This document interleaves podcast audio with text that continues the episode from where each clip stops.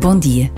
Ouvir ou ler e reler as palavras do Papa Francisco é uma boa opção em cada dia que começa. As suas palavras são sempre assertivas e exigentes. Disse-nos o Papa no passado domingo: Passar o tempo a culpar os outros é perder tempo. Tornas-te aborrecido, azedo e mantens Deus fora do teu coração.